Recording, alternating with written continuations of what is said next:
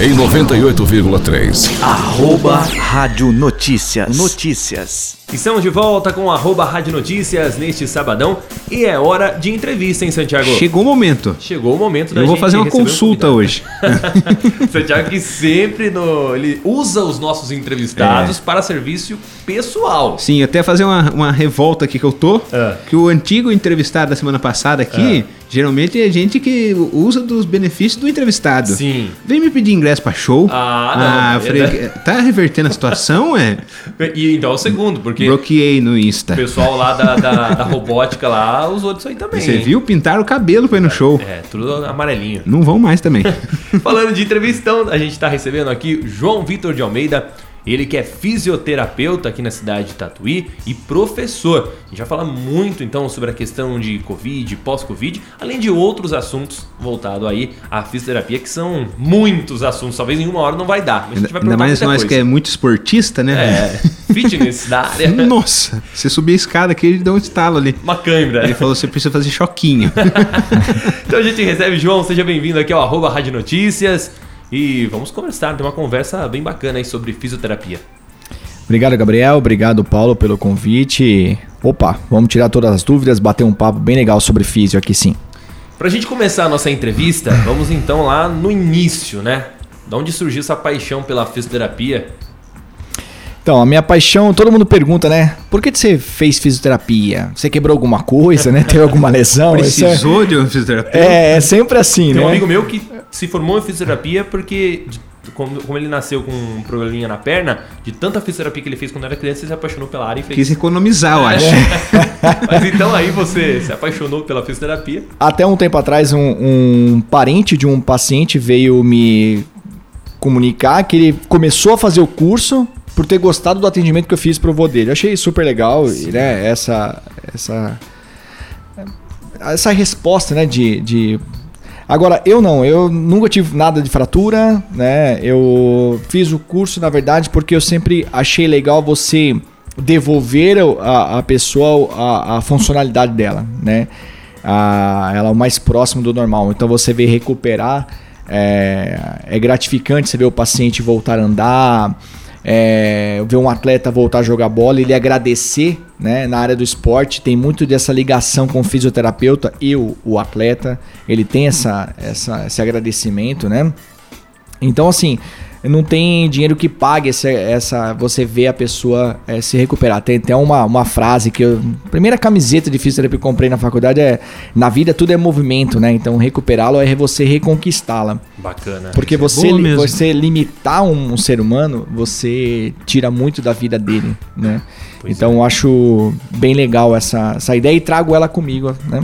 Com certeza, essa questão de movimento, é, a, a gente não dá valor, primeiramente. Sim. A gente só dá valor quando, por exemplo, a gente machuca o pé e aí não consigo andar direito. Nossa, como é bom andar de. Né? Nossa, olha a dificuldade que eu tô tendo pra andar. E no nosso dia a dia a gente não dá valor a alguma coisa simples. Então, o papel da fisioterapia, com certeza, acho que a gratidão e a recompensa de um fisioterapeuta é o sorriso do paciente, né? E ver que tudo voltou ao normal. E, e no meu caso, que nunca joguei futebol, dá pra voltar com a fisioterapia? dá, dá, dá sim. Mas é, é bem interessante essa questão de. eh, Você falou de. eh, A gente dá valor para algumas coisas que nós perdemos no dia a dia, né? Sim. É, com a questão de andar ou alguma dor que você está sentindo, aquilo te limita, né?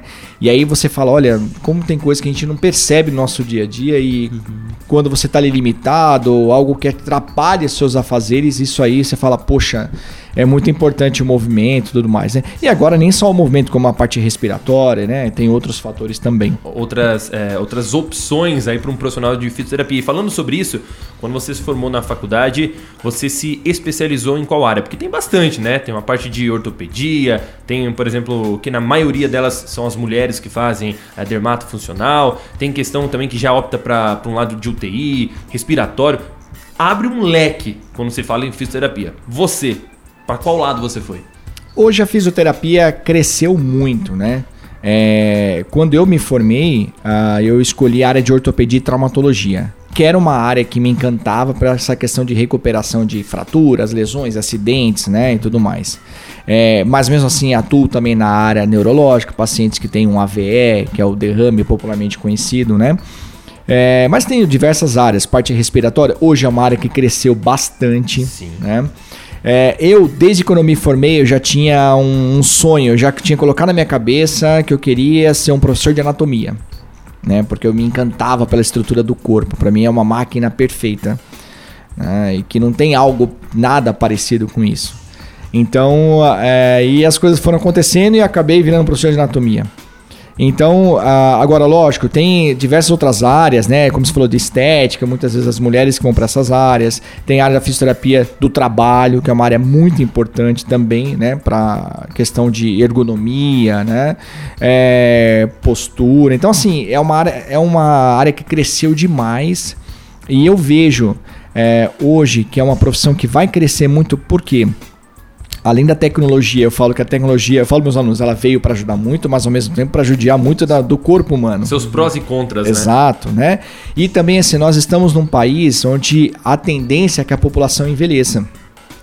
Né? É, hoje nós temos menos, as famílias têm menos pessoas, menos crianças, né? E a tendência é que a população vai envelhecendo, vai ter uma quantidade maior de idosos. Então é uma área também, que é uma área de geriatria, né? Que vai crescer bastante também. Né? Então a tendência é que o número de pacientes nessa área também cresça muito. Você falou de tecnologia, uma pergunta que pode parecer tonta, mas acho que é mesmo. É importante, só uma pergunta que é importante. Na- na- nessa questão de tecnologia, vamos dizer, já não seria o momento de ter ossos artificiais? Vamos dizer, o cara quebrou um osso, ele vai pôr um gesso? Não, põe um osso novo aí. Eu brinco disso com meus pacientes. Eu falo para eles assim: quer Uma trocar espécie de perna? transplante? É, mas um osso artificial, entendeu? Feito em máquina 3D, você põe É. ele um novo, pá. Então, na verdade, assim, já temos. Bom, temos as próteses, né? Prótese Uhum. de quadril, que na verdade acaba sendo um. Não exatamente um osso, mas que você acaba substituindo as próteses, Uhum. né? Já vimos um caso há pouco tempo que foi feito através de uma impressão em 3D de um casco de uma tartaruga, devido, guardando as devidas proporções, lógico, mas é uma coisa para se pensar. É, mas eu acredito que em breve nós teremos algo assim. Até para dificuldade muitas vezes de termos é, banco de pele, banco de outras estruturas, né? Para fazer essas cirurgias. Sim. Né? Porque, porque o osso ele é feito de um, de um material. Vamos dizer, se eu tirasse um, um- um pedaço de osso e colocasse um- uma fibra de carbono, seria a mesma função dentro do organismo? Ou o osso é um material tipo que eles é um pouco mais mole, alguma coisa do tipo? Só para você entender a, dens- a- a- como é o mecanismo do corpo humano, o osso ele tem que ser ao mesmo tempo rígido e ter uma certa flexibilidade. Sim. Porque se ele for muito móvel, você qualquer batida você acaba lesionando o canal medular, onde tem as estruturas mais específicas dentro dele, né? E se ele for é, muito duro, ele vai ter fratura sempre. Ele tem que ah, um sofrer meio termo, cargas. é É, ele tem que termo. sofrer cargas, né? Gravidade. Tem o porquê do- da angulação dos ossos, tem, tem o porquê de tudo, né? Agora, é, é uma coisa que eu sempre falo, eu brinco também onde eu dou aula, onde tem as, a questão do, do ensino. A tendência hoje é que nas aulas de anatomia substitua os corpos humanos por tecnologia, né? Já Digamos- as pessoas mexer ali, É, digamos que a tecnologia ela vai dar um- uma, uma beleza maior. Porém, você não troca a beleza natural, né, a estrutura ali para você ver do que a tecnologia. Isso é Os algo detalhes é diferente, né? sim. porque o próprio coração, qual que é a função do coração, é, além de, de sofrer por amor? é, é pulsar sangue pro Sim. corpo inteiro. Então daqui a pouco, eu acho que a tecnologia é capaz de você fazer um, co- um coração artificial que faça a mesma função do coração. É, tem, tem essa questão do, do coração no sentido de bombear o sangue, pra gente tentar fazer algo meio parecido, é, já falando em Covid-19, mas a gente volta já já falar novamente no- de Covid, a- aquele é, ECMO, né? Que é um aparelho, e que até o ator Paulo Gustavo, que infelizmente faleceu no começo do ano, é, os médicos é, optaram em tentar, né, reanimá-lo ele, que era o era um pulmão fora do corpo. Então ele respirava com o aparelho, o ECMO, que era basicamente algo que inflava, né, Que fora fazia do a função corpo, do pulmão. fazia a função do pulmão que não tinha força. Existe alguma coisa parecida do coração? Pra estar lá dentro. bombear? é. No momento que nós temos, é assim, nós temos é, quando uma pessoa vai fazer uma uma hemodiálise, alguma coisa, você, você tem todas aquelas maquinarias, né, e tudo mais para a questão da, da circulação. Que faz o papel do corpo fora do corpo. Exatamente. Ou quando você vai fazer um transplante de um coração, você mantém o sangue ali ah, ah, também trabalhando da mesma forma, a máquina faz esse papel, né? Agora, nós temos já na realidade também, na atualidade, ah, qual o animal que mais se assemelha às estruturas eh, do corpo humano? Muitas vezes é o porco.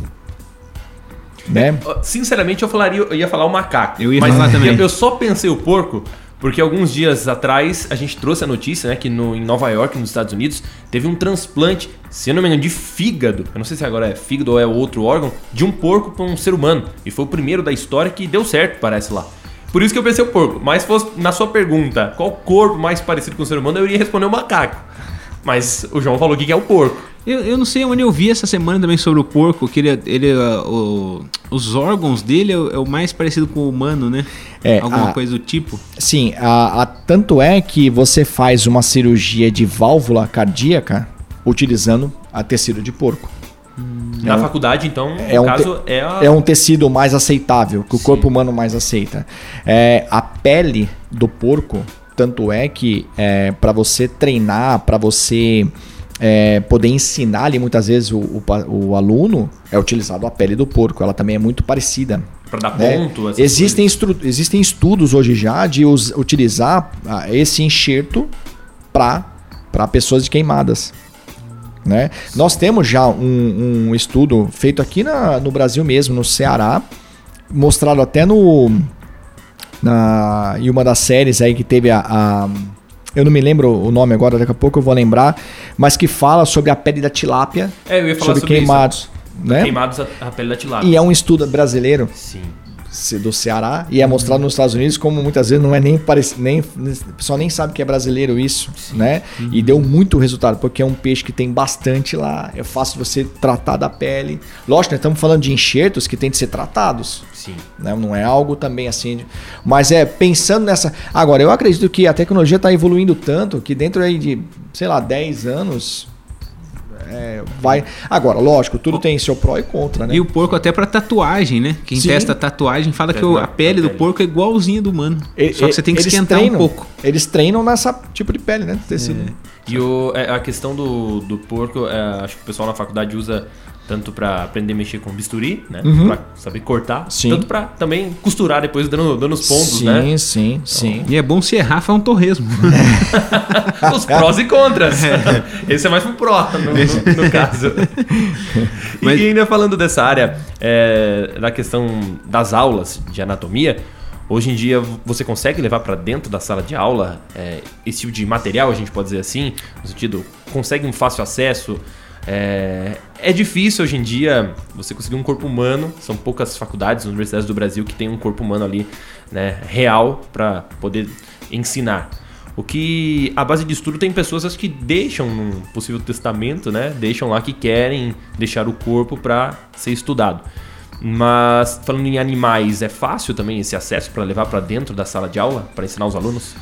Então, na área, na área da, da- de estudos de saúde humana, é, existe toda uma questão ética para você lidar com isso. Né? Eu posso levar, por exemplo, um tecido de porco, mas eu vou ter que fazer um, um- um documento, né? pedindo a liberação da instituição tudo mais. Porque eu estou levando um tecido orgânico, né? um tecido diferente. É, quando é a área de veterinária, isso eles já têm um código de ética, eles têm já um- uma liberação né, ético-social e tudo mais. Mas é assim, é, os corpos humanos, igual você comentou, quem tinha, já teve. Não tem mais, hoje é difícil. Difícil. Porque antigamente tinha-se uma, uma liberdade. A história da anatomia é, é engraçada, porque assim, é, para você estudar o corpo humano, as pessoas acabavam roubando corpos de cemitérios, né? A pessoa Nossa. ficava olhando assim os, os enterros fresquinhos, marcava um local, aí quebrava só o local da cabeça, passava uma corda e puxava a pessoa, tirava as roupas e jogava dentro para não demonstrar que foi roubo e só pegou o corpo humano. E assim foram estudados os corpos humanos. Graças a essas pessoas, hoje nós sabemos que nós chamamos de anatomia. Sim. E até a história da anatomia nos mostra que, nos mostra que devido à tecnologia, devido hoje essas ressonâncias, tomografias, mostram que ah, isso foi evoluindo. Nós temos imagens melhores e tudo mais, né? Lógico, a tecnologia vai melhorar ainda mais, Né? Isso é. Agora, a minha preocupação é, é- é até que ponto isso vai substituir o corpo humano real. Eu, eu assisti um filme que era mais ou menos assim, que um cara ele queria entender o corpo das pessoas, aí ele começou a roubar corpos pra, pra abrir e conhecer o corpo, assim, daí as pessoas tentou matar ele, prender ele, daí teve uma pessoa que ficou doente, ele curou essa pessoa por ter aberto o corpo e estudado isso. Soube antes, né? É, Esse negócio, essa questão de pessoas, né? Que hoje em dia é mais difícil esse acesso a um corpo humano para estudo. É, eu vi uma entrevista uma vez do Maguila, né? O ex-pugilista. E atualmente ele tem Alzheimer, né? Eu até fui pesquisar que faz tempo que eu não ouvia falar do Maguila, não, não sabia se ele tinha falecido ou não. Mas pelas minhas buscas aqui, ele ainda segue vivo. É uma entrevista em que ele gostaria de deixar, né, que se um, quando ele morresse, ele gostaria que o corpo dele ficasse para estudo por questões de tantas pancadas que ele levou na cabeça, como pugilista, lutador. Isso certamente foi o que ocasionou o Alzheimer nele agora, né, em idoso. Então serviria para um estudo para que próximos atletas, futuros atletas, talvez não passem pela mesma coisa e eles fosse é, um material de estudo depois que ele falecesse. É, e, e o, e o cérebro do, do paciente com Alzheimer, ele tem uma alteração física. Não é só questão de neurônios, né? Ele tem uma estrutura física alterada. Tem menos sulcos, menos giros, ele fica mais liso. Né? É, e ele não fica en- enrugado como a gente conhece. ele assim, tem no- menos, menos rugas. Menos. Ele, porque a- a- a- ali os giros, né? São aquelas lom- lombadinhas e tudo mais, elas vão diminuindo. Vão diminuindo e aquele cérebro vai ficando um pouco mais liso, com menos é, essas estruturas características do cérebro, né? É, vai ficando mais liso, é um cérebro mais simples, né? Ah, é, falando já nesse sentido Alzheimer, a gente, é, se a gente ligar a fisioterapia à questão é, ortopédica e outras questões, para uma pessoa que tem Alzheimer, não, a gente não sabe hoje em dia se um- existe um tratamento 100% eficaz quanto a isso, essa doença. Mas talvez uma forma de tentar é, resolver isso, não sei, um achismo aqui estou falando, é tentar fazer essa pessoa sempre estar vendo o seu passado através de foto, uma coisa para não tentar esquecer. Isso entra com alguma coisa de fisioterapia? Existe uma fisioterapia do cérebro? Tem. É assim, na verdade, é, hoje, o que, qual está sendo o foco dos estudos pós-pandemia, né? Que agora se deu mais ênfase nisso. Saúde mental. Que ela é mais importante muitas vezes que a saúde física. Sim, isso Né? é. E as pessoas estão ficando cada vez mais desligadas. Por que, que eu tô dizendo isso? Aí cai a- a- o que eu critico a tecnologia nesse sentido, porque eu dou aula de neurofisiologia e eu bato nessa tecla. A tecnologia faz com que nos tornemos automáticos. O automatismo. Né? Você faz todo dia a mesma coisa sem você perceber. É uma né? rotina que é não uma muda. rotina. Você faz todo dia o mesmo caminho. Né? Você toma banho do mesmo jeito, você enxuga as mesmas partes do corpo da mesma, na mesma eh, sequência. João, tá me assustando, cara. Ele tá falando isso aqui. Eu de segunda a sexta sou a mesma pessoa, sabe? É. Nos mesmos muda. lugares, nos mesmos horários, o banho no mesmo horário, enxugo mesmo na jeito. mesma sequência Mesmo jeito. o corpo e é exatamente isso. E aí um paciente que eu atendo com Alzheimer, a primeira coisa que eu faço com ele, eu falo pra ele assim, ó, ande de costa. Porque o andar é, é natural. Você não precisa pensar. Faz sentido. Você não precisa pensar, você anda. Você vai pensar quando você vai andar naquilo que você me falou. Puxa, quando eu perco a capacidade de andar, que eu vou lembrar como é que anda. Mas você anda normal, você senta normal. Você precisa, isso é automático, você aprendeu desde criança. Mas quando você pede a pessoa andar de costa, ou fala pra ela assim, ande com os olhos fechados, muda totalmente. Muda totalmente. Você vai pensar cada movimento. Sim. Uma pessoa com Alzheimer, eu falo pra ela assim: olha, vai levantar o braço direito e vai colocar a sua mão direita eh, nas cores vermelhas. Eu coloco várias cores pra ela. Então ela vai ter duas coisas pra pensar. Porque a tendência, na verdade, dessa doença, ela vai piorando. Só que você pode frear ela, diminuir essa evolução. Lógico que também varia de paciente para paciente isso, né? Mas é qual a tendência hoje que eu vejo? Por isso que também a fisioterapia, até a neurológica, vai ser uma área também que vai ser muito importante a saúde mental das pessoas. Eu falo, eu dou aula para psicologia também. Eu falo para eles, olha, vocês estão na área que vai crescer demais. Todo mundo hoje precisa de um psicólogo. Não é verdade? Sim, eu, eu sim. vejo, porque é, hoje tá. Eu vejo as pessoas hoje. Eu fui dar uma, uma, uma palestra esses dias para um, pra uns alunos, adolescentes, assim. Eu perguntei para eles assim: quem é 100% feliz? Quase ninguém levantou. Porque hoje a tendência, a depressão e a ansiedade, elas estão dominando o mundo. Né? Porque a gente vive ansioso, porque nós temos que ter muitas respostas, né? Eu preciso saber de tudo, tudo ao mesmo tempo, né? Tudo muito rápido. muito rápido, né? E eu tenho que saber de tudo, muito, né? Por isso que é, até as profissões vão sofrer com isso também, porque eu preciso ser muito bom sempre, todo dia, todo dia, todo dia, né? É, e aí você perguntou também, voltando só uma coisa, eu lembrei agora, por que, que eu escolhi a profissão da, da fisioterapia? Cara, porque eu sou muito humano. Eu gosto muito da humanidade, entendeu? Eu gosto do ser humano. E, e eu vejo que hoje ah, o humanismo tá acabando. Entendeu? As pessoas te mandam, até é, também gravei esses dias um- uma. Fiz uma live e eu falei pra- até pro repórter, falei pra ele assim: hoje a pessoa te manda assim, um tudo bem, mas é um tudo bem porque é automático. Não tá sem saber se tá tudo bem ou não. Só que ele ele quer te fazer uma outra pergunta. Exato, entendeu? Tudo bem então, é você só sabe. pra não- não, não ser seco. É, entendeu? Então, assim, e aí por isso que eu escolhi a profissão, porque tudo que você coloca a mão na pessoa é algo que está colocando a mão no, no bem mais precioso dela, no corpo dela. E, cara, isso gera uma intimidade, porque, assim, uma intimidade de respeito. É, você tem que saber como é que coloca a mão na pessoa. É isso que eu falo meus alunos. Não adianta, você pode ser um nerd, pode saber mu- muito de teoria, mas na prática, você como abordar um paciente, você colocar a mão. Isso é diferenciado. Né? E as pessoas estão perdendo isso. Eu falo para os alunos, não percam isso, porque é isso que vai diferenciar. Então não adianta você ser super inteligente no mercado de trabalho e você não tem essa, esse feed, essa como é que fala, essa sensibilidade, A né? essência de É, alguém de- que gosta. Exatamente, do que tá entendeu? fazendo. Cara, eu tenho pacientes lá que vão comigo que eles não querem ser tratados, eles querem conversar. Tem, umas, tem senhoras que vão lá, ah, João, veja aí o que você quer tratar, vamos conversar. Né? Porque nós estamos vivendo num mundo corrido. Sim. E, e aquela, aquela teoria que muitas das dores é, é a culpa do cérebro. Existe. Isso é real. Ah, eu tô com dor em tal lugar, mas espera, é só a cabeça que tá fazendo você ter a dor na, naquele, É, naquele é igual lugar. você falar que tem pulga em algum lugar, a pessoa começa a se coçar. Começa a coçar. É, existe a, a, a Até dor eu tô coçando agora. Eu coço minha cabeça aqui agora. É a dor psicossomática, né? Você vai somatizando e aí você cria dores no seu corpo, né?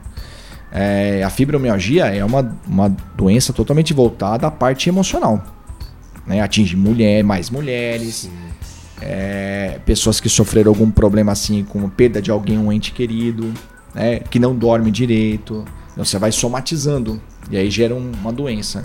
É, por que, que hoje está aumentando o número de câncer? devido à questão emocional. E a tendência é aumentar. Tá? Eu vi, eu li um estudo sobre a tendência a aumentar 60, 65% do número de casos de câncer. Número muito expressivo. Muito grande, muito grande. Porque a tendência no mundo é ser um mundo muito mais difícil, no sentido assim, competitivo, né? É, como eu falei, todas as profissões hoje vão virar muito competitivas. Né? Porque antigamente nós. Ah, o, a- o cara se formava médico ou advogado, vai ficar rico. Não mais. Ele tem que ser muito bom no que ele faz, senão ele não vai tem que ser ser a mais. referência mesmo. Qualquer Muito profissão bom. dia tem que ser a referência, senão você não vai. Entendeu? Então é isso aí que faz uma diferença. E, e será que reclamar das dores aumenta ela? Sabe aquelas pessoas que fica todo dia, fala, ai, tô com dor aqui, ai, tô com dor ali, ai, tô com dor ali. Será que, tipo, E emendando essa pergunta do Santiago, já acrescentando, eu creio que você deve ter vários casos assim. Quando vamos dar um exemplo, a pessoa chega lá é, no consultório, seu paciente, é, primeira vez, e aí você atende, ah, é uma, eu tenho um probleminha na coluna, vem aqui fazer uma fisioterapia, algo do tipo, e só reclama da dor, só reclama da dor. Mas para a pessoa também ficar boa, ela tem que acreditar que ela vai ficar boa. Porque não adianta ela só ir por ir no fisioterapeuta. Tá, tô indo aqui porque o outro médico indicou aqui pra eu vir no fisioterapeuta, eu tô fazendo a fisioterapia, mas eu acho que isso aqui não vai dar certo, não. Se ela colocar na cabeça que vai dar tudo certo, é muito mais fácil dar certo. Eu falo que é mais fácil você cuidar ou tratar de dores. É, você viu, ela teve um acidente de moto. Você sabe que aquilo ali vai melhorar. Quando a pessoa chega assim, ah, eu tô com uma dor, mas é uma dor que eu não sei demonstrar, é um negócio assim. Então você sabe que aquilo ali, na verdade, tem algo a mais, né? E a dor traz com, com ela também outras ideias, outros significados, outros objetivos. Por exemplo, às vezes, uma pessoa acamada, ela não quer sair daquela situação porque ela segura uma outra pessoa do lado dela. E ela não se sente sozinha. Exato. faz sentido. Vamos supor, um casal já não vivia muito bem. Aconteceu algo. Opa, não vou faz, para mim não faz questão melhorar tão rápido. Então você começa a ter que entender essa situação. Né? Isso não fica tão explícito, mas você vai pegando o jeito da pessoa. Você vai... Eu já tive paciente assim, eu fazia de tudo, a pessoa sempre ela tinha o prazer de falava que ela tava pior. Porque pra ela é importante ela chamar atenção pra ela. A minha avó, que o João conhece, É uma dessas. é. é- ela tem uma, uma mania que você chega na casa dela, ela tem o prazer de mostrar os remédios que ela tá tomando. Sim. Eu, eu não sei porquê. Isso é maldidoso. É, ela fala, olha, de, de remédio, ela deixa na prateleira, assim, pra exposto. mostrar, É. mostrar. Isso aí, eu, eu falo, não, vó, mas guarda os remédios. Ela fala, não, deixa aqui pra não esquecer. Na verdade, é pra mostrar É pros outros. lógico. E aquela situação que, ah, eu tô com tal dor. Ah, mas a minha é pior.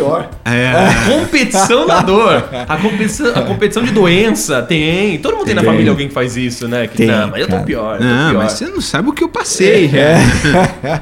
Mas a tendência disso aí é, é algo que vai ficar mais ainda explícito, porque é a questão da, da, da carência, né? Sim. Então é por isso que a gente hoje está sendo, tá sendo muito estudo assim, saúde mental com saúde física, as duas juntas. Isso vai ser bom porque vai juntar as profissões. Sim. Agora uma outra questão, João, você tocou nesse assunto, né, que atende também pessoas é, que sofreram de AVC, por exemplo. Essas pessoas que sofreram um grau de AVC aí, vamos mais severo, estão acamadas, estão dentro de casa, tem pouco movimento, por exemplo. E uma pessoa que às vezes está internada no hospital com algum outro problema, algum acidente, por exemplo, está muito tempo desacordada, é, existe a- aquela preocupação na questão dos órgãos, né? De você estar sem movimento ali. Então o papel do fisioterapeuta é muito importante, seja com a pessoa que está acamada dentro de casa ou uma pessoa que está no leito de hospital, numa UTI, por exemplo. Muito também para fazer essa função dos órgãos não ficarem parados. Porque infelizmente tem pessoas que perdem a vida, teve pessoas que talvez morreram de Covid, não em si por causa do vírus, mas porque estavam lá entubadas, mas aí por consequência o órgão parou porque ficou muito tempo lá é, parado naquele leito. Uma pessoa com AVC dentro de casa e uma pessoa que está internada no hospital, os cuidados são o mesmo? É, os cuidados é, são diferentes no sentido de, do medo da questão do hospital. Sim. né? Mas basicamente, a grosso modo, a nossa preocupação é a seguinte: manter o corpo ativo, Ativo. seja ele dentro dos seus limites, né? Por quê? Vamos lá. Uma pessoa acamada, o intestino dela não funciona direito, porque ele tá achatado ali. Consequentemente, a bexiga também Não, porque você não tem a, a- aquela ação de ah, você estar andando e fazer os órgãos funcionar. Quando você Movimento. anda, tem movimento, né? Ah, os pulmões são órgãos que foram. é, eu- antes de surgir a fisioterapia, tinha muita morte por pneumonia. Por quê? O paciente ficava acamado, juntava a secreção né, no- nos pulmões e ele morria por pneumonia. Com o surgimento da fisioterapia respiratória, isso diminuiu muito. Porque você faz ou a aspiração por traque, ou exercício respiratório, ou manobra respiratória. Isso faz com que diminua o número de secreção. Da mesma forma na casa também. É, porque os pulmões estão ali achatados na cama, né? É, ou problemas circulatórios também. Você está sempre tra- trabalhando com as pernas para que o sangue circule. Então as pernas vão inchando. Isso também gera problemas é, de rins, né? Então assim é um efeito cascata. O idoso a gente tem que sempre tirar ele o mais rápido possível da cama, porque é efeito dominó. Uma coisa vai derrubando vai a outra. outra. Entendeu? Então é- tem que você tem que tirar. O objetivo é tirar o paciente, o, o AVC, que né, que você comentou, o mais rápido possível da cama. Nem que o braço não mexa tão rápido, mas a perna eu tenho que fazer mexer pra ele andar. Porque, É o- Então vamos dizer, se você faz um exercício que a corrida, a corrida seria ideal tipo para o funcionamento do corpo funcionar totalmente 100% assim. Sim. É, não só a parte física, como mental, por questão hormonal, né? Quando você corre ou qualquer exercício te dê prazer, você libera, a gente chama dos hormônios da alegria, né? O quarteto da alegria. Isso te dá prazer. Por que, que gerou muita depressão a questão quando a gente ficou isolado, né? Na pandemia? Porque o pessoal não tomava sol, que gera serotonina, né? É, não tinha o abraçar um ao outro, que é a ocitocina, que é um outro hormônio também relacionado à alegria. É, dopamina, é, a famosa é, endorfina que todo mundo conhece. São hormônios aí importantíssimos para que a gente se sinta feliz, né? Se sinta melhor, agradável, né? Então o exercício gera isso. O exercício ele tem que ser agradável. Então não adianta eu fazer, é, igual a gente tava conversando que eu falei assim, ó, eu tem exercício que eu já não gosto, não é aquilo não é para você, faça outro que te dê prazer, né? E aí isso é muito importante, vai funcionar o corpo como um todo, Sim. né? eu sempre falo, é, respeite seus limites. E, e essas coisas são possíveis, vamos dizer assim, tem alguma manipulação disso? De, de endorfina, serotonina, essas coisas? Que você possa aplicar pra ter mais no O, o organismo? Santiago já reparou que ele quer comprar uma cápsula pra ele tomar Eu quero mais rápido, eu quero mais rápido, eu quero direto pra ver. Porque, na verdade, esses hormônios são fabricados pelo próprio corpo, né? Certo. O que, que são esses hormônios, na verdade? Nós temos sempre assim, nós temos neurônios que se comunicam para que a gente viva, faça tudo no corpo. E o hormônio é a substância que fica entre eles, para que eles se comuniquem. Então, quando você não tem essa endorfina ou esses hormônios, a comunicação fica mais lenta. Vamos supor, uma pessoa com diminuição desses hormônios de, eh, da alegria, a pessoa vai ser uma pessoa depressiva. Vai, dormir- vai dormir mal. Entendeu? Então, são pessoas mais nervosas. Então, às vezes, quando uma pessoa tá em depressão, às vezes é só algumas coisas que tá faltando. Tipo, no organismo dela, pode ser. Pode ser, pode ser. Uma pessoa que não, não faz algo que te dê prazer. Né? E isso é uma coisa que está acontecendo muito, muitas vezes. Vamos pensar assim: é, a pessoa trabalha em algo que não dá prazer para ela. Né? Acontece. Normal. E aí pode gerar algo assim dentro dela. E aí você não consegue colocar isso para fora, né? Você não consegue. Então, é, ou um nervosismo que você não consiga resolver. Então, assim, por isso que eu falo, a- aquele momento de qualquer tipo de, de prazer que te dá, isso faz com que você libere essas, esses momentos ruins, né? Sim. E evite essas doenças, porque é, o câncer mesmo, eu falo que é uma, é, não deixa de ser uma patologia também somática. Você vai acumulando, lógico, tem a parte genética, lógico. É igual eu sempre falo, não é todo mundo que vai fumar a vida toda que vai ter câncer de pulmão. Tem gente que tem câncer de pulmão sem nunca ter colocado um cigarro na boca. Isso é genético, né? Tem gente que tem uma predisposição a câncer, né? Então, mas assim, relacionado à parte emocional, com certeza. Tá ligado uma na outra. Você estava citando aí a questão de, de AVC, eh, pessoas acamadas, principalmente a questão das pernas, né? Você falou assim, ah, se ficar muito tempo deitado, vai sofrer, lógico, os órgãos e, e as pernas tem que ter o movimento quanto antes. Mas o excesso da pessoa também, o- tem o, o excesso lá e tem a pessoa que diminui. Tudo é ruim, o menos e o muito.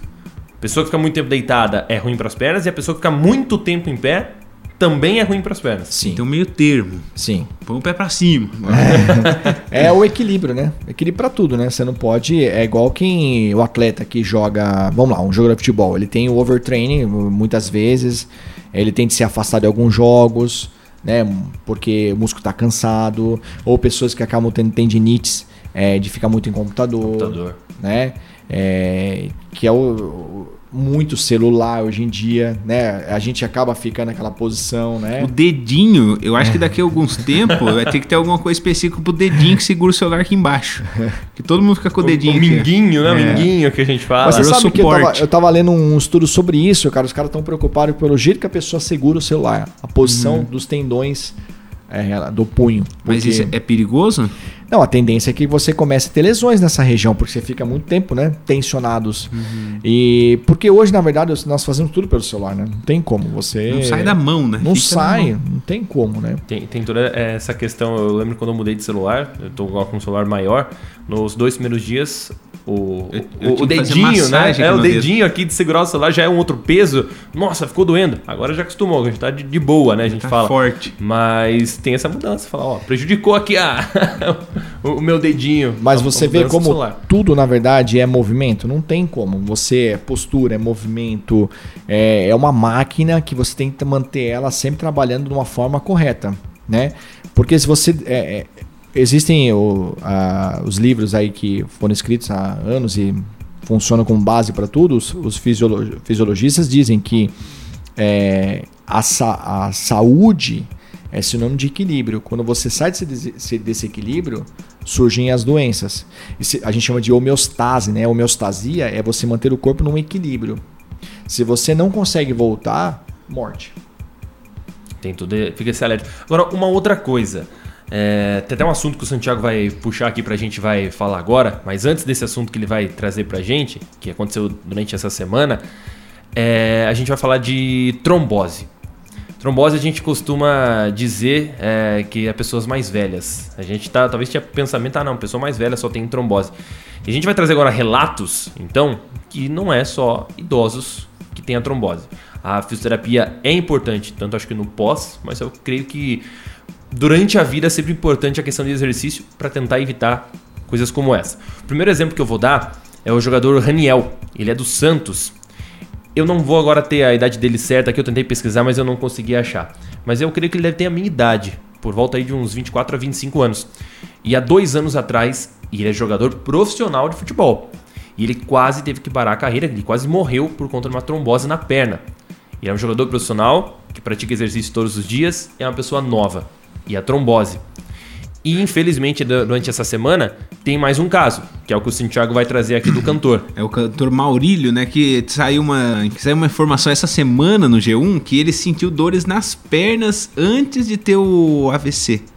Ele teve, no caso, né, tem uma embolia pulmonar. E aí os médicos disseram que foi também causado por uma trombose. Ele sentiu, então, o relato, sentiu dores nas pernas há uns dias atrás. E aí teve a, a questão de embolia pulmonar, que foi levado aí a paradas cardiorrespiratórias. E, e, e, quando é normal você sentir uma dor na perna e quando é bom desconfiar? No caso, por exemplo, que aconteceu com ele. Talvez se ele tivesse desconfiado, ah, tô com algumas dores na perna, é melhor eu, procurar um médico, é melhor ver, ou simplesmente, ah, é só uma dor, passa. E já acrescentando ainda nessa pergunta, vou dar três exemplos, né? A gente falou de um jogador de futebol profissional, agora um cantor durante essa semana que sentiu dores nas pernas, e agora um, um relato assim, pessoal, meu sogro, no caso, teve trombose cerca de três meses atrás, e também sentiu fortes dores nas pernas, ah, não, não é nada, não é nada, foi no médico, não era nada, uhum. quando de repente uma dor absurda inchou a perna, e aí ainda bem bem, conseguiu e hoje em dia tá tudo bem. Mas também desse relato, muita dor na perna e a preocupação dos médicos era não deixar subir, né? Para embolia, o cérebro, alguma coisa e, assim. E como identificar uma, uma, uma dor dessa? Agora você vai ter quatro perguntas. É, quatro perguntas, uma dor específica. Vamos lá. Eu tive dois casos de pacientes que eu comuniquei à família que aquelas dores não eram normais. E uhum. esses pacientes foram levados até o médico e foram amputados a perna. Nossa. Dois já pacientes. Trombose. Já era trombose. Mas aí acabou, se não amputasse a perna, ia Morria. levar à morte. E na verdade um deles acabou falecendo mesmo. Mas Bom, por consequência disso ou, ou, foi uma outra coisa? Foi tendo outros problemas Sim, também. Uma coisa leva a outra. O que seria uma dor de trombose? Bom, por que dor na panturrilha? Ah, específico na panturrilha. Então isso é, é importante a gente relatar. Por que dor na panturrilha muitas vezes? Porque trombose vem de TVP. Trombose venosa profunda. Então é a, é a rede de veia, veias mais profundas. Ficam na panturrilha. Não só na panturrilha, mas é uma. Por que na panturrilha? Porque a panturrilha é uma, uma região fácil de identificar, porque é uma região onde os músculos, na verdade, a gente chama de segundo coração, ou coração periférico do corpo. Porque uhum. quando você anda, os músculos da panturrilha apertam as veias certo. e elas são responsáveis de jogar esse sangue para cima. Por isso que quando a gente não anda, as pernas ficam inchadas. Então, uhum. o nosso segundo coração é a panturrilha. Como o nosso segundo cérebro, vocês vão dar risada agora, ai, ai, ai. é o nosso intestino. Hum. já ouvi falar alguma coisa é, sobre isso. Isso é novo agora. E, né? e, as pessoas que já têm tendência a ter uma trombose, alguma coisa, geralmente elas têm, sentem mais dor na panturrilha, então? Mas assim, mas assim, Paulo, é, tem pessoas realmente têm tendência a ter trombose por uma questão fisiológica, uhum. por um acúmulo de placas nas veias né? Mas pode, eu tive, eu tive durante a minha faculdade, eu tive um amigo que nós tínhamos o que 20 anos de idade. Uhum. Ele desenvolveu uma trombose na subclávia que o médico falou: "Não se mexa, não faça mais nada Subclávia, para quem está nos ouvindo, fica onde? Próximo à clavícula. clavícula. Uhum. É, e ele era um cara super saudável, mas ele desenvolveu por algum motivo. Qual que é a, a, a, tendência maior de trombose? Logo, pessoas mais acamadas, cirurgias, grandes cirurgias, né? É, essas pessoas você não pode mexer num hospital. Tanto é que a gente sempre pergunta: é, pode fazer manipulação? Porque se você mexer, você pode jogar esse êmbolo lá para cima e você matar o paciente. Nossa. Uma embolia pulmonar Sim. ou um AVC. Por isso que, por exemplo, uma mulher, dá um exemplo, uma mulher que coloca um silicone ou faz uma lipoaspiração, na, logo após a cirurgia, ela já coloca as meias. Sim, pode desenvolver um êmbolo, pode desenvolver um êmbolo qualquer, né? É, um, por exemplo, assim, você pode criar uma trombose por uma, uma questão de gordura no, no vaso. Né? Então vamos lá, você diminui o espaço. Uma hora o sangue vai ficar forçando, solta aquilo ali. A trombose, na verdade, é assim: enquanto ela não fecha todo o canal, aquilo não é uma trombose. Se ela vai estreitando total, ela vai te causando dor, porque tem que ter irrigação sanguínea. E aí, a partir do momento que aí, por, uma, por um azar, aquilo ali desloca, aonde ela tava, ela tava de boa, tranquilo, porque ela cabia dentro do vaso. Mas tem vasos que são menores. E ela vai caminhando. Aquilo ali se torna como se fosse um. Sei lá, um- uma tampinha de alguma coisa, onde ela vai parar num lugar. A partir daquele lugar que ela travou ali, não vai ter mais passagem de sangue. É, é um, um coágulo de sangue? O que, que seria isso aí que entope? Olha, vamos lá. Você pode ter, quer ver, uma fratura exposta. Você pode entrar uma sujeira dentro da pessoa, um, um corpo estranho, ou uma gordura que se solta, pode levar a um caso assim. Uma E, e a gordura que você come na carne? Também é perigoso para causar uma trombose? O que acontece? Por que, que falam muito que inverno é uma época perigosa para Hum, pessoas idosas? Sim. Porque assim, primeiro, a pessoa mais idosa ou quem é fumante deixa as artérias mais duras. Certo. aterosclerose. E aí, com a vida, uma vez ou outra você vai comendo uma gordurinha aqui, gordurinha ali, e você fala, ah, não tem perigo, só que aquilo ali vai acumulando no corpo, né? É, bom, é simples, se você pegar a panela de feijoada e você deixar ali a gordura, você vê que aquilo ali forma uma camada Sim, grossa. uma e aquilo ali crosta, gruda né? nas camadas, na- nas, nas paredes, a gente chama de túnicas dos vasos, né? Então o que acontece? Aquilo ali acumula mais uma artéria que não tem, um vaso que não tem mais flexibilidade nenhuma, né? Seja ele de acordo com a estrutura veia ou, ou artéria. E aí, é, junto com o sedentarismo ou o inverno que fecha mais os vasos ainda, pronto, tá feito o problema aí. E, e agora, vamos dizer assim, quem está ouvindo ficou preocupado, assim como eu. Tá com uma dor na perna? Tá com uma dor na perna aqui que eu Ah, já é, você comentou de dores diferentes, né? É. A dor de, de trombose, ela é uma dor muito diferente. O que acontece? É como se fosse uma cãibra repentina, mas é como se fosse... É duro você usar, por exemplo, como uma facada, porque a pessoa não toma Não uma toma uma facada. Mas tudo Né? que ele fala, eu tô Mas pra você que sentindo. tomou É, uma tô com medo. facada, essa que é a dor. Mas assim, é como se fosse algo muito ardido, algo muito pontual, né? Uhum. Que você, você percebe que aquilo ali não é uma câimbra, é diferente. Tanto é que essa família fala, ah, tem câimbra. Fala, não, isso não é câimbra, ele se E é frequente? Acaba Isso. virando, acaba virando frequente, porque aquilo ali vai diminuindo os espaços de tempo. Até que uma hora vai doer o dia inteiro. A Até que a gente sente à noite tem alguma coisa relacionada a isso? Não, a câimbra Ah, é que muscular. susto. Eu falei, eu tô com isso, eu tô É. com isso. Porque, nossa, eu tenho muita cãibra à noite. Não sei o que acontece. A câimbra tem diversos fatores. Pode ser por é, falta de água, é, falta de cálcio. Come uma banana que passa. É, a potássio, banana. falta de atividade física, ou excesso de atividade física num sol, por exemplo. O atleta ele tem muito cãibra, final de jogo, cansaço, né? A exaustão. É, ou sedentarismo, aí você vai fazer algum exercício. Quem tem muita câimbra também é pessoa acamada, né? É, então, câimbra de panturrilha, né?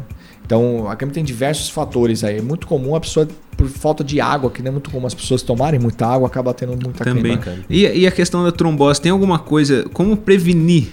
Tem algum medicamento, tem algum alimento, algum exercício específico para isso? Geralmente, quem Porque vai daí entra no jogador que eu falei, né? Você citou do jogador de câimbra. Uma pessoa nova. Ter uma, é, uma dor na perna, pode falar, ah, não, é excesso de treino, excesso de. Ali a perna Tá tá, cansado Tá só. cansado. E uma pessoa nova. E aí, como que a pessoa nova desconfia que tá tendo uma trombose? É, mas aí provavelmente esse jogador aí, bom, ele deu sorte de estar numa estrutura que faça um exame rápido nele, Exato. né?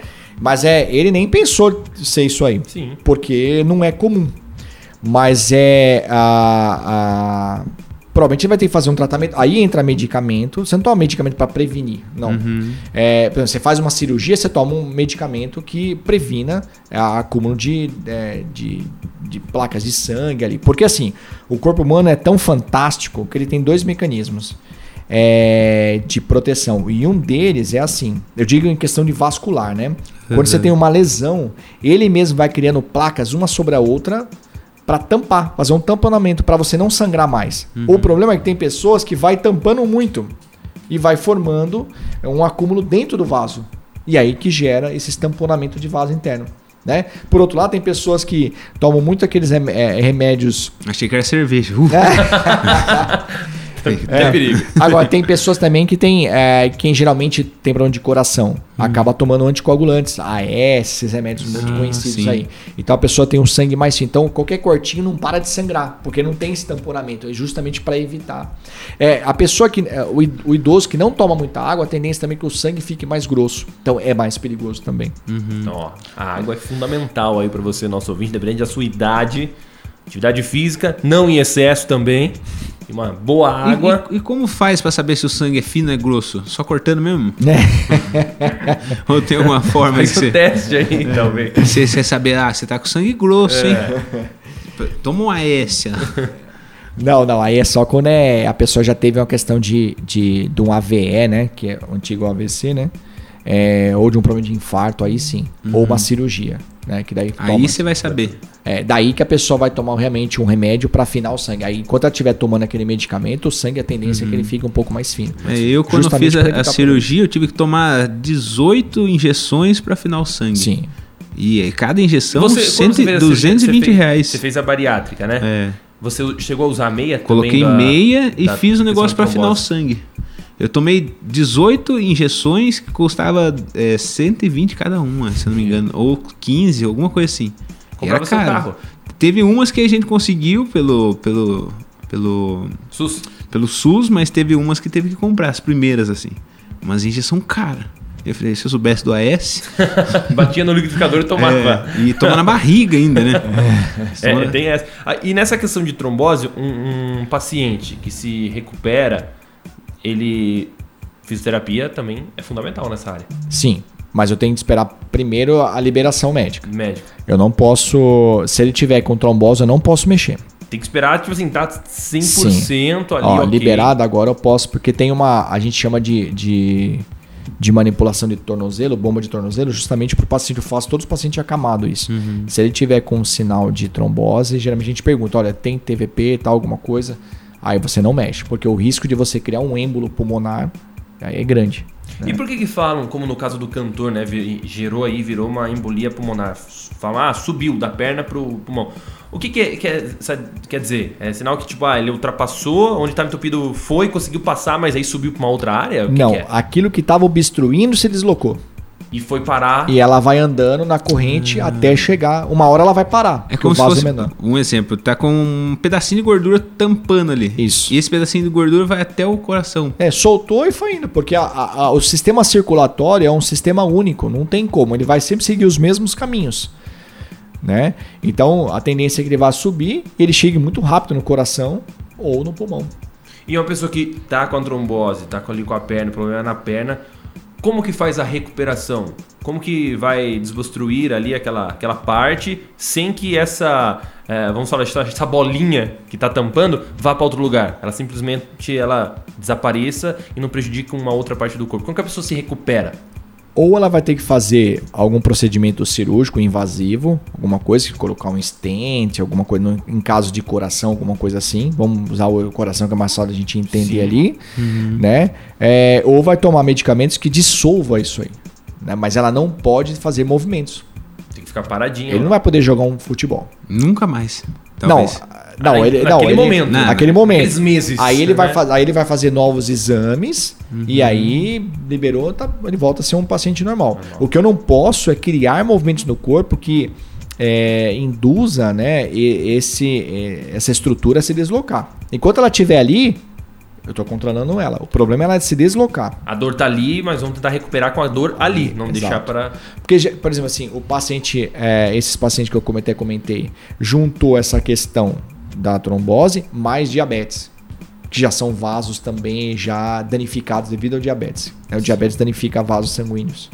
Então são vasos mais ainda prejudicados. Eu, eu tava vendo um. um- que eu- tudo que eu sei de informação é pelo TikTok, né? de um cara falando da importância do limão, né? De você consumir limão, até nessa questão de que ele. Se ele tem gorduras no corpo, ele consegue dissolver essa gordura, né?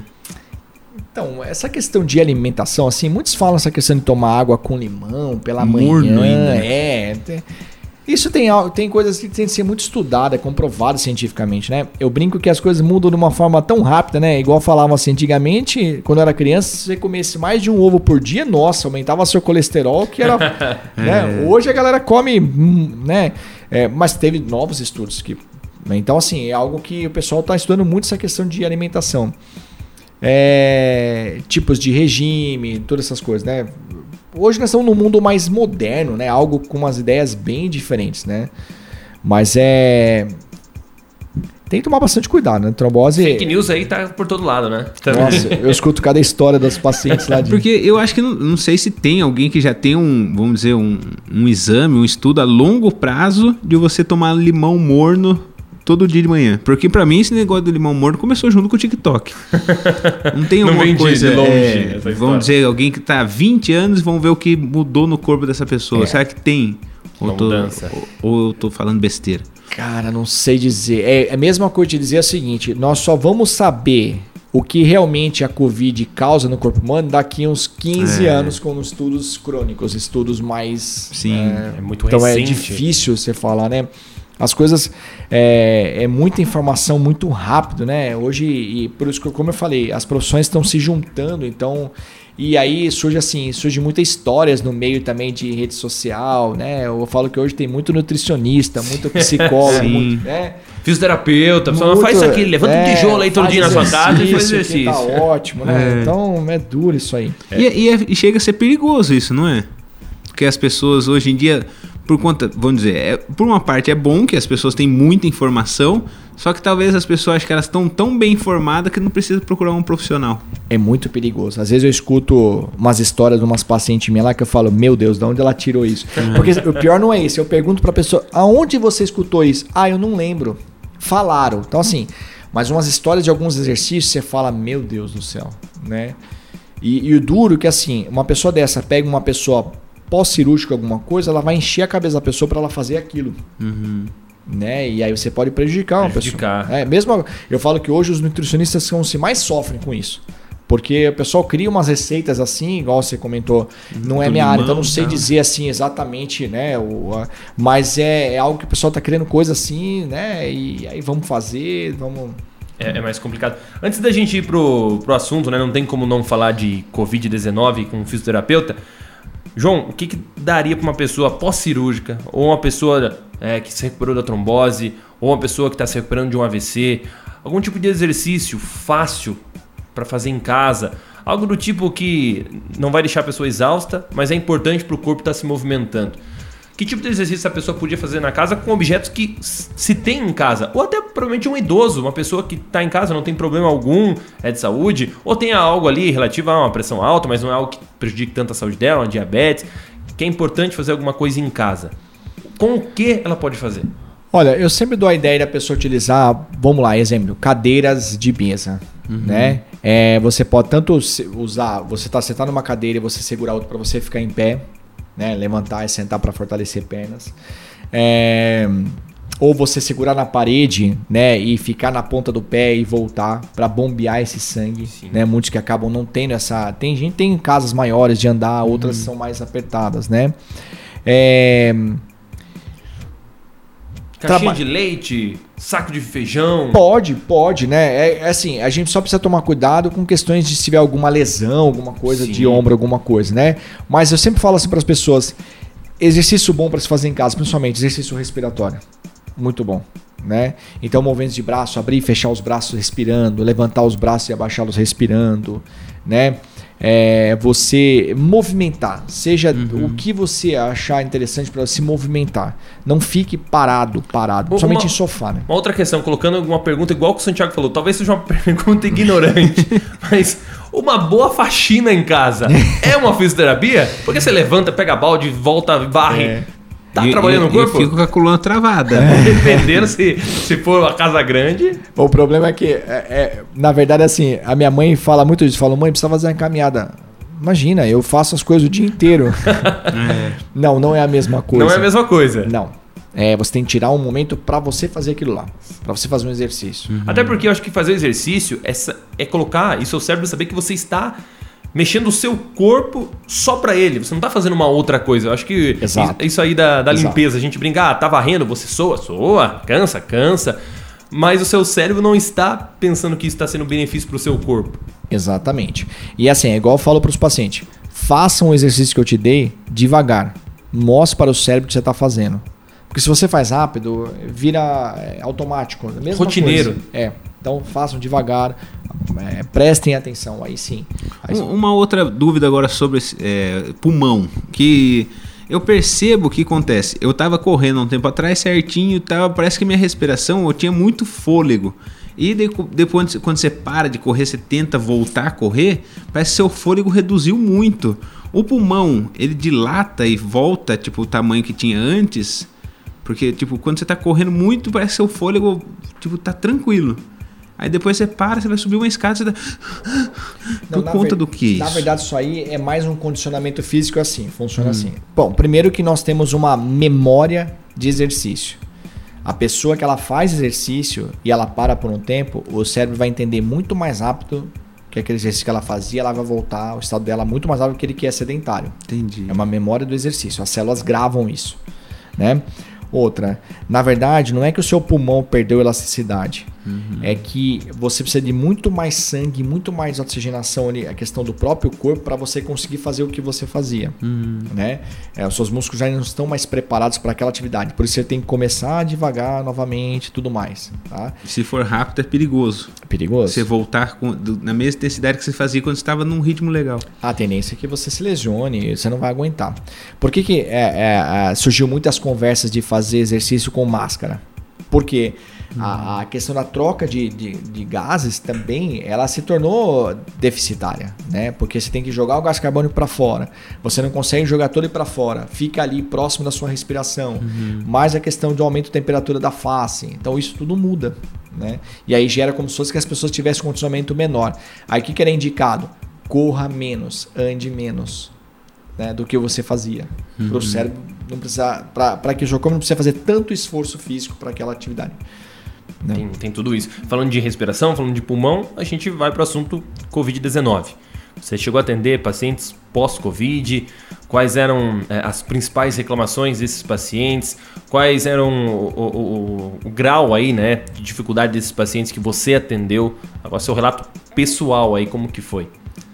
Cara, atendi. Ou como está sendo, né? Porque às vezes aparece, infelizmente, um... O que mais me surpreendeu assim, é, eu atendi diversas idades.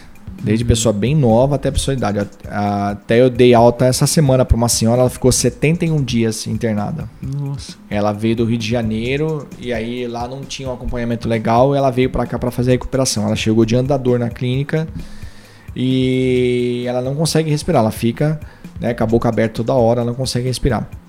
A- o, que eu- o, que mais, o que mais chama a atenção das pessoas, assim, fraqueza muscular, pessoal, geralmente assim, tem uma síndrome que a gente chama síndrome pós-UTI. Então são características é, comuns ali. Fraqueza muscular, falta de é, capacidade respiratória, né? É, di- diminuição de movimentos, é, dores pelo corpo. Isso causou muito também nas pessoas, muitas dores no corpo também. Então o que, que eu fiz com essas pessoas?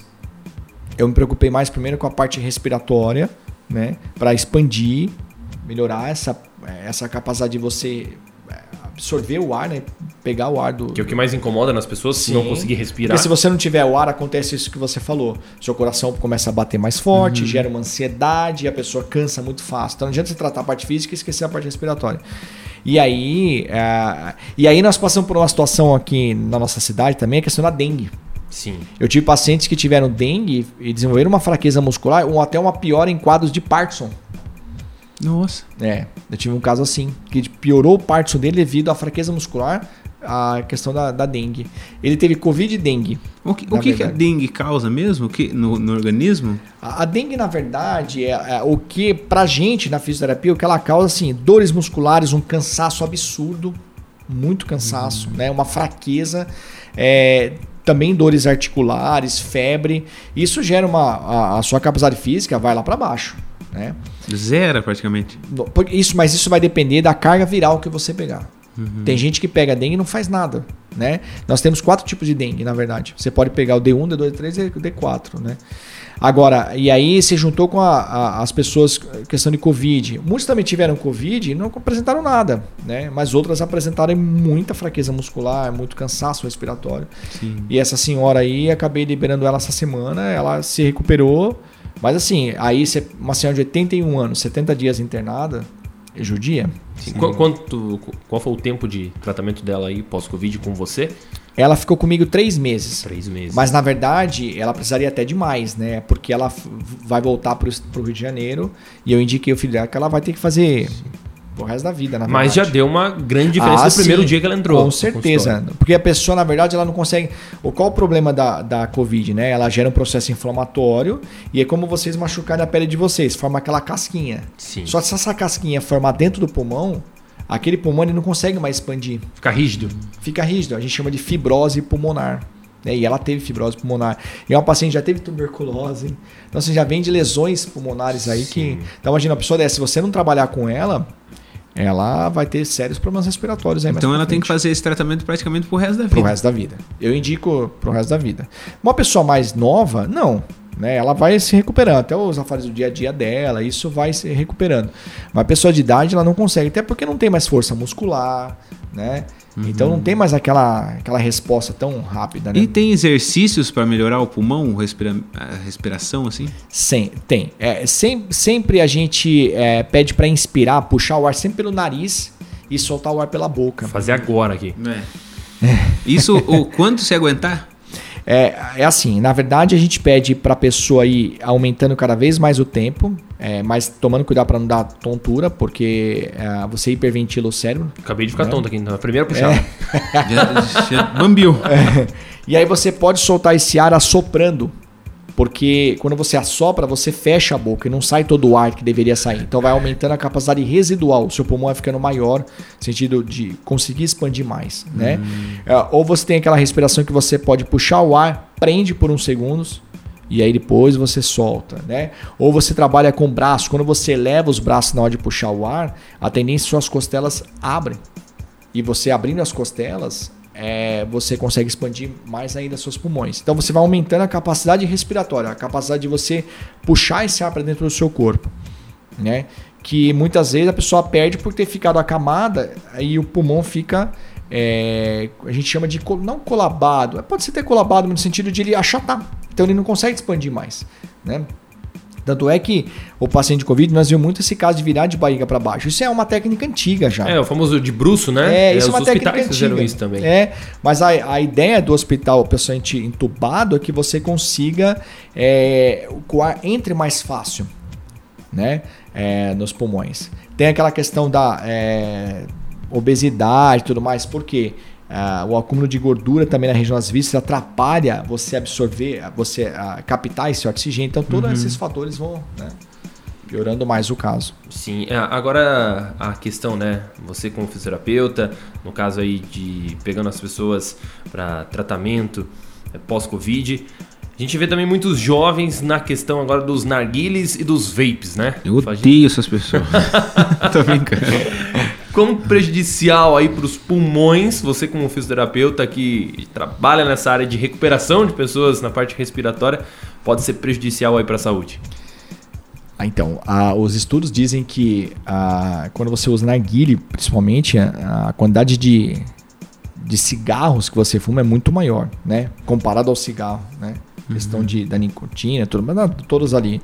Então, a tendência é que essas pessoas eh, comecem a, a desenvolver doenças um pouco mais precoce, parte respiratória. Mas eu vou, eu vou puxar esse assunto um pouquinho mais. O que mais me preocupa hoje no cenário de atendimento meu lá é o número de jovens de, de acidentes de moto.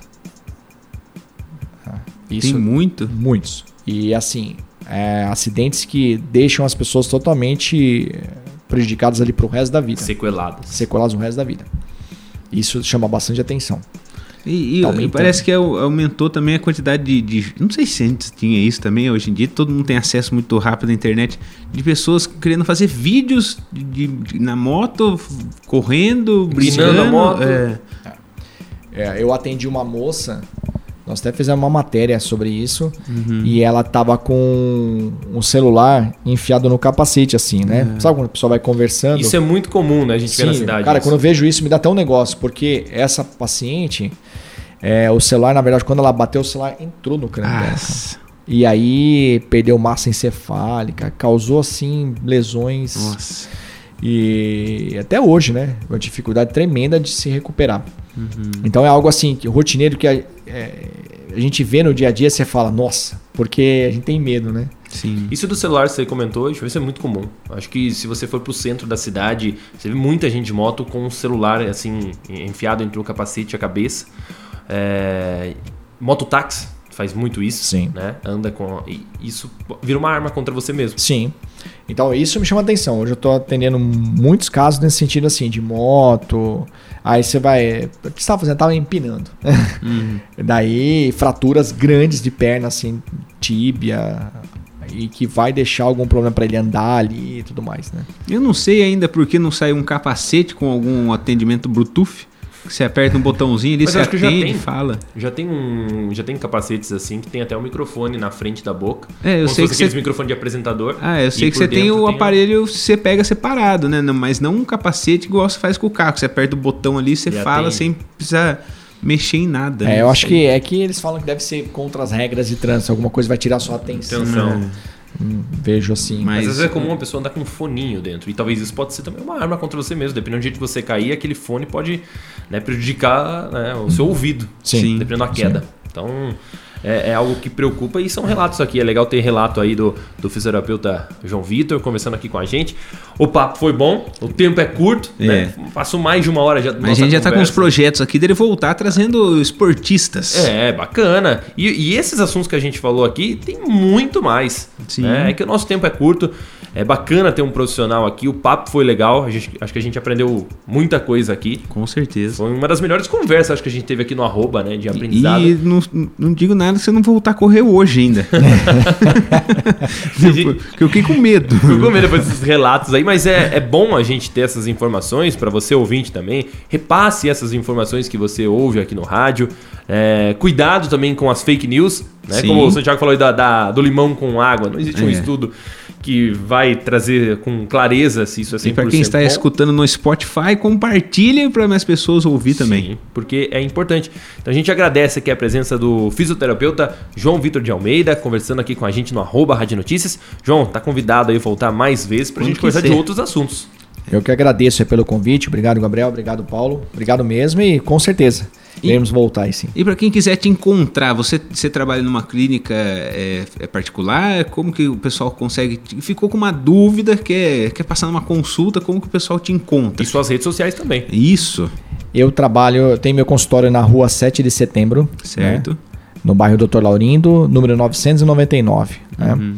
É, as O redes nome da socia- clínica é? É 7. Porque fica na rua? 7. E, e- e se mudar, não. Não, não vai me mudar de rua, porque... Pelo amor de Deus. Clínica 7. E aí. Mas é a- 7 com C, né? Com C. A rua é com S, Com S. mas o consultório é com C. Hum, já faz Conseguiu sentido, entender? se ele Conseguiu entender? É. E a. E a, a- meu Instagram, pra quem quiser acompanhar, é João Vitor underline 7. C-E-T-I e o número 7, né? Certo. É, então, alguma dúvida queira perguntar, tranquilo. Estarei lá. Alguma coisa queira perguntar sobre fisioterapia, alguma coisa, tranquilo. Pode nos procurar. Então é isso. É isso aí, a gente agradece novamente então o João Vitor, fisioterapeuta, que esteve com a gente nesse programa bacana, com muitos relatos, muita conversa, mas que com certeza vai voltar aqui outras vezes, porque o Papo Fisioterapia é, um- é um leque, né? Tem Demais. muitos assuntos. E é isso, né, Santiago? Agora é só mais um programa. sair correndo na avenida. A gente fica por aqui, mais um arroba Rádio Notícias. Até mais, Santiago. Até semana que vem. Tchau, tchau. Em 98,3. Arroba Rádio Notícias. Notícias. Você ouve aqui e em nossas plataformas digitais.